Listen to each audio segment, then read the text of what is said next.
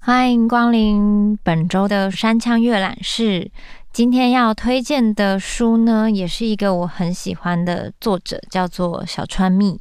然后，其实我之前有时候会把它念成小川系，直到有一天我发现它其实没有那一点，然后我就叫错了很多年以后，我朋友说，你到底在讲什么？我说啊，天哪，我就是你知道，就是看太快。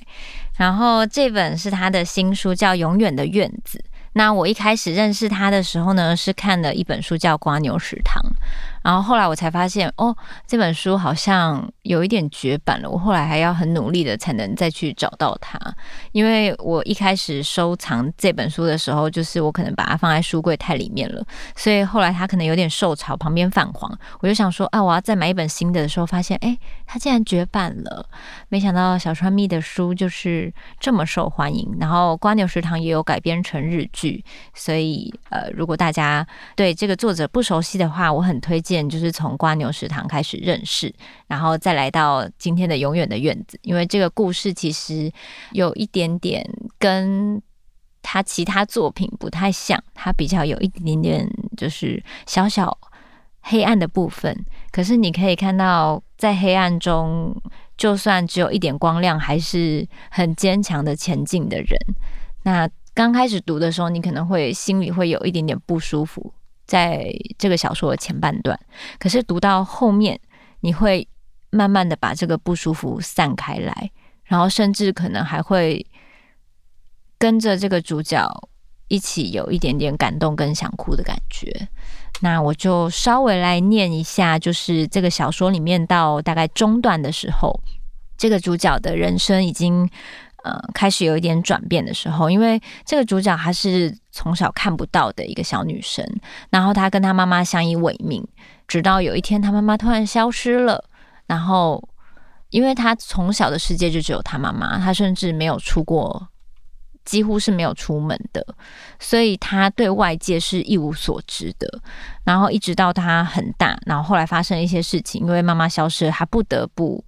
开始跟外界产生联系，可是你要想，他从小就是基本上是一个所有生存能力都需要依赖另外一个人的状态，然后他到二十五岁才开始要接触社会、接触人群，然后他又是看不到的，所以前面的各种描述，你会觉得天哪，这简直是好像我们在社会新闻里面会看到的一些状态。但是其实这世界上就是有一些比较阴暗的角落，但是大家是怎么样慢慢的走出自己的，就是原本的小限制跟原本的，就是那些很黑暗的地方，重新找到一个力量去往前走。我觉得这本小说其实描述的非常的细，那我就把它中段的，就是故事的片段阅读一点给大家听。然后大家要记得，他是一个看不见的人，所以他的感官可能会特别被放大，或是他感知事物的方式会跟我们看得见的人是不太一样的。所以我觉得他做这些描述，也可以更帮我们了解，就是看不见的人他们的世界是怎么样的。好，那我们就翻到第六十八页。把该做的家事大概做完一轮之后，如果还有时间，我会去整理院子。这种时候，我一定是打赤脚，双脚直接踩踏在泥土上，唤醒脚底的感触，更能清楚掌握世界的形状。我有时会忘记把乔伊的失物捡起来，走进院子里时踩到，吓一大跳。哦，乔伊是他的导盲犬。好，我继续。尽管如此，我还是不想穿鞋子走进院子。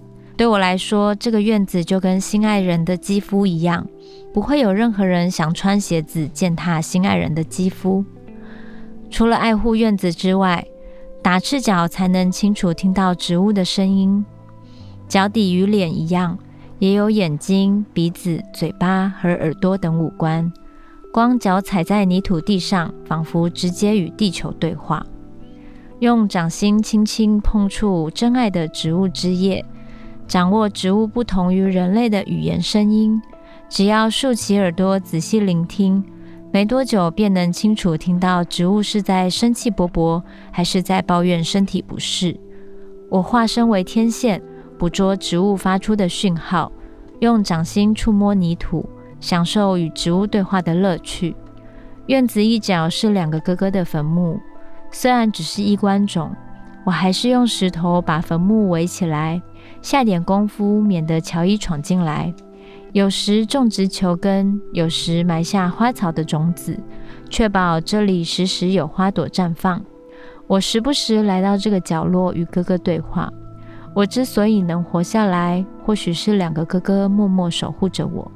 我接收他们剩余的生命，所以生命力才如此旺盛。我对两个人怀抱感谢之情，同时发誓一定会连同他们的份一起活下去。我开始园艺工作，睡完回笼觉，乔伊会走到我身边，要我带他去散步。好啊，我们去散步吧。一听到这句话，乔伊顿时精神充沛地摇起尾巴来，毫不客气地敲击我的大腿，催促我加快动作。乔伊要万万啊！我这边解释一下，就是有时候跟你的导盲犬做指示的时候，他们会有一些专业的术语。然后，呃，通常你要把那个指示下清楚，导盲犬才不会没有方向。好，那所以就是万，就是叫他上厕所，就是上小号的意思。我催促乔伊出门前再一次上厕所。当他在院子角落方便时，我赶紧洗手擦脚，穿上袜子，准备外出。乔伊上完厕所，一脸得意洋洋地走到我身边，等待我为他装上导盲鞍。导盲鞍相当于导盲犬的制服，一装上导盲鞍，乔伊瞬间转换为工作模式，从爱玩爱撒娇的宠物变成值得信赖的导盲犬，前后差距实在惊人。乔伊 Go，然后通常就是你要叫导盲犬走的话，它就是会有一个指示，就是你要叫它 Go，它就会立刻走这样子。然后每一只导盲犬都会经过专业的训练。所以这只乔伊呢，算是进入到他的世界以后，带给他某一种活力跟光亮的一个非常重要的角色。所以我把他们两个的片段，就是稍微朗读一下，跟大家分享。我和乔伊一起走出家门，遇见乔伊之前，非得独自出门的时候，伙伴是导盲杖，我必须留意前后左右，同时借由导盲杖前端确认道路状况。有时自行车骑士会从后方快速接近，破口大骂我这样很危险，用导盲杖左右探路。慢慢过马路时，也曾遇过推娃娃车的女性低声嫌我挡路。听到旁人发出嫌弃的啧啧声，更是家常便饭。于是我逐渐蜗居家中。自行车和汽车当然可怕，但更叫我害怕的是人。儿童之家的职员和义工了解我的过去，态度自然亲切友善。然而，当我单纯以一个盲人的身份走进入这个社会的时候，一般人绝对不会亲切以待。别说是亲切了，更多的时候是残酷冷漠。可是，当陪伴我出门的伙伴从导盲杖换成乔伊时，气氛为之一变，大家纷纷对我，正确的来说是对乔伊搭话。导盲杖在行走时不过是协助我移动的工具，时间和距离越短，我越是安心。现在我却懂得享受行走的乐趣了，因为散步本身就是我与乔伊出门的目的，因此散步的时间总是充满愉悦。Good go, good go，就是他们导盲犬是很需要被鼓励的，所以呢，当他讲 good 的时候，导盲犬会非常的快乐，就是就有一个小训练这样子。所以乔伊只要听到他被称赞，就会继续。乔伊心满意足的昂首阔步，项圈上的铃铛也随之摇曳作响。导盲犬几乎不吠叫，所以使用是以项圈上的铃铛确认导盲犬的位置，不同于相当于制服的导盲鞍，项圈只有洗澡时才会拆下。所以在家里时，每当乔伊一动，便会听到铃声，连睡觉翻身时都会发出声响。铃声在散步时格外明显，这或许是我的错觉。不过，我觉得在家里往往一个不留神便忽略了铃声，散步时却特别容易传进耳中。尽管透过导盲鞍也能掌握乔伊的状态，更多时候我是靠铃声判断他究竟是情绪紧绷还是悠悠哉哉。外出时会制定行走路线，以免我撞上障碍物。遇上高低差或转角时，乔伊便会提醒我。但导盲犬无法分辨红绿色灯的颜色，所以过马路时是由我聆听周遭的声音，做出最终判断。我脑袋里有一份附近的地图，用气味、声音与道路的触感当作路标，记录在地图上。我借由掌握自己目前走在这份地图上的何处，一步步迈向目的地。我特别仰赖的是拉面店和炸猪排店，西式甜点店和柏青哥店也是救命稻草。然而，乔伊与我毕竟才合作没多久，偶尔也会拐错弯、走错路。这种时候，就算是在家附近，也像是走进了另一个次元空间，吓得我冒出一身冷汗。但是多亏有乔伊在我身边，我学会了向陌生人问路。以前靠导盲杖外出时，我怕到无法开口问路，只能默默等待好心人发现自己迷路，伸出援手。现在我再也不担心走进迷宫，相信只要自己愿意向外求援，必定能获得帮助。这和过去拿导盲杖时总是战战兢兢、担心出事，简直天壤之别。散步的时间长短与目的地随当天而异，有时去超市购物，有时顺道去一趟豆腐店买豆腐跟豆渣甜甜圈回家。我是进入儿童之家之后才知道世上有豆腐这种食物，虽然很多食物都是进入了儿童之家才认识，豆腐是令我特别惊艳的食物之一。我不仅喜欢吃起来的味道，还喜欢闻起来的气味，闻了便心平气和。如同乔伊闻到在意的气味，便不禁地脱离既定路线。我在散步路上经过豆腐店时，也总是忍不住走进店里买一块豆腐给自己，也买些豆渣甜甜圈给乔伊当点心。所以每次快走到豆腐店时，他总是会稍微加快脚步。去图书馆的路途最为遥远，通常我每两星期去一次图书馆。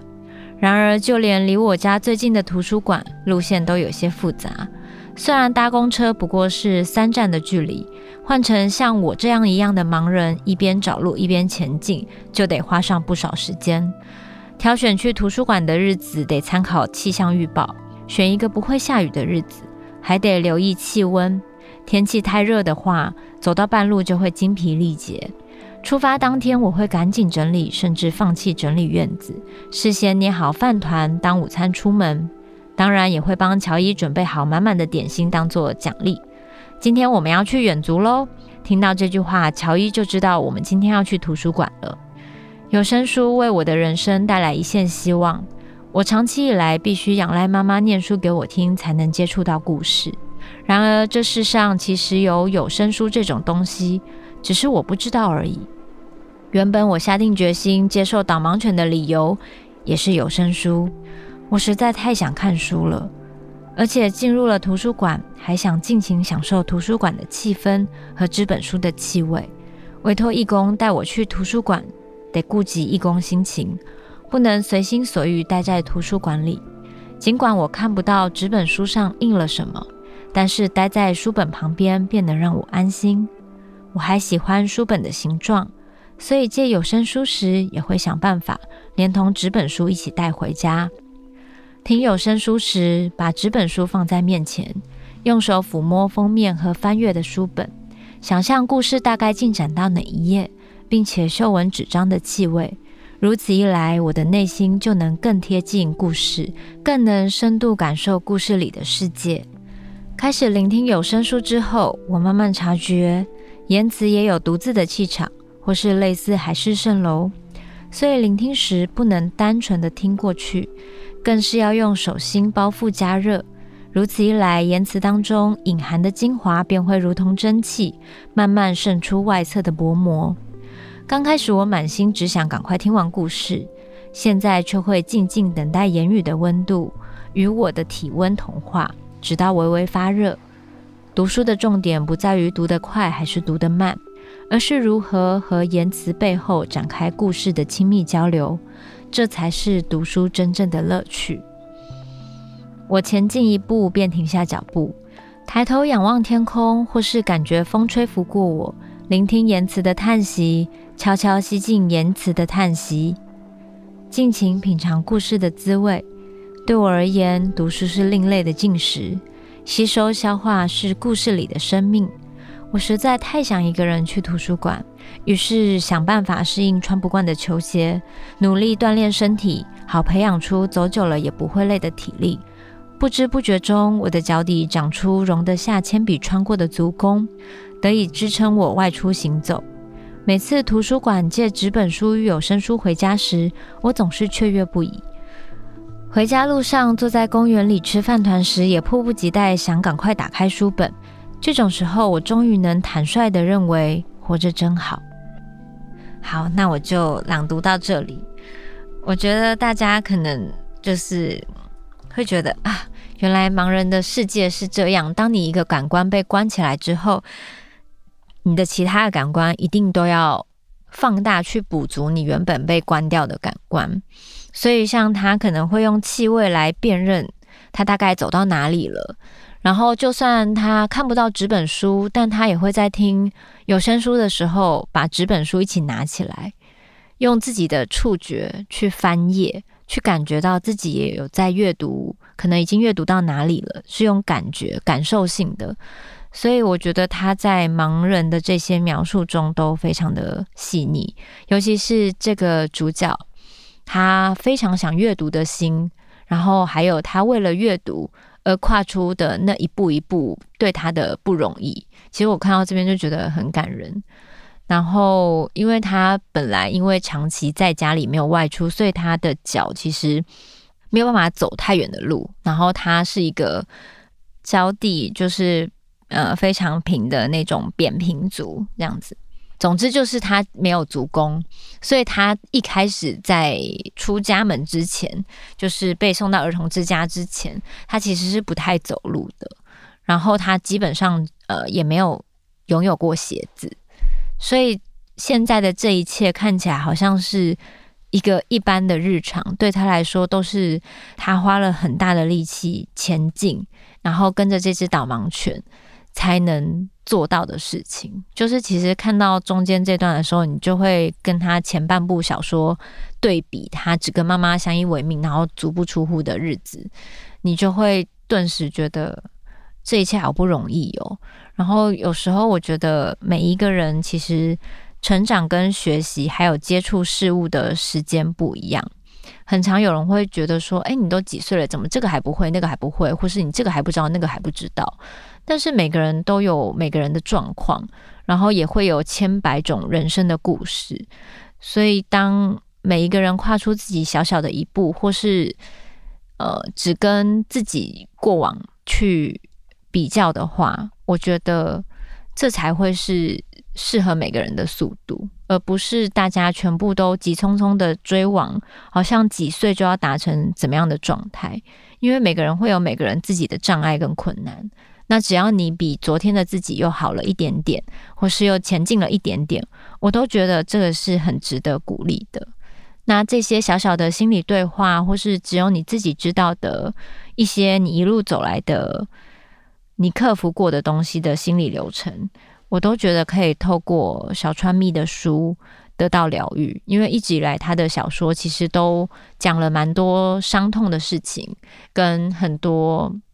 很不容易的那些细细琐琐的受伤后的心情，但是他，嗯，我觉得他的语言跟文字都会蛮温暖的，然后不是会用抱怨的形式去描述，而是用接受的形式，然后再一点一点的前进。所以我记得像瓜牛食堂那时候看完，也是成为我后来很多年的疗愈之书。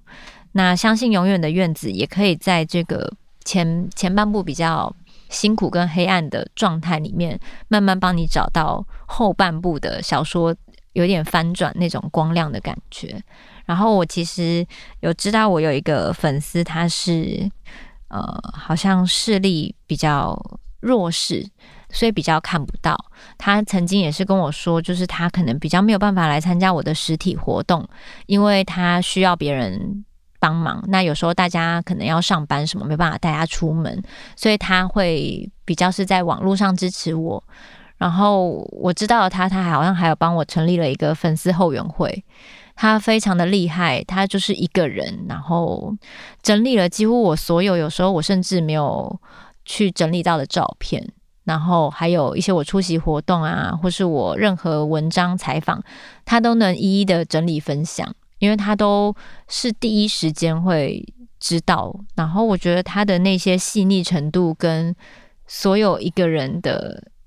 就是关于视力比较不足，但是还是有非常多热情在做某一件事情的那个感觉，就是其实一直都让我很感动。然后这个他创立那个我的后援会以后，到现在也是常常就是他的更新也会让我知道一些我我现在的一些讯息。就我有时候反而会比他慢半拍知道，因为有时候我的。那个工作流程就是可能太繁杂了，然后，但是我常常看到他很细心的在后援会帮大家整理各种资讯，这样子，对，然后他其实只有一个一个人而已，然后我也很常看到他很很有礼貌，就是很 nice 的去，可能有有人侧拍到我的照片，他会去询问说，请问可不可以放到那个粉丝后援会？这样。所以他很认真的在经营这个东西，然后我不知道是什么原因他会成为我的粉丝，但是其实呃，像我开这个山枪阅览室这个平台，稍微导读一些书中的画面，呃，也是某一种程度上，我也是蛮想要跟很多如果视力比较阅读上比较有点吃力的人。那我就是偶尔这样导读一段，每周导读一段我看到的书，然后觉得不错的片段，让大家也可以有机会多去认识阅读的世界。然后，如果未来有声书，呃，现在其实也是有一些平台有有声书了嘛，然后有越来越多被普及的状态，有越来越多的书籍都被有声书化的话，大家也可以从我这个导读的片段再去找那些有声书来读，这样子，所以。很开心可以跟大家分享这本《永远的院子》，然后我也很谢谢我的粉丝后援会的，就是那个粉丝，他一直以来就是这么温暖的守护着我，这样子。好，今天的分享就到这边，然后呃，我们下周见。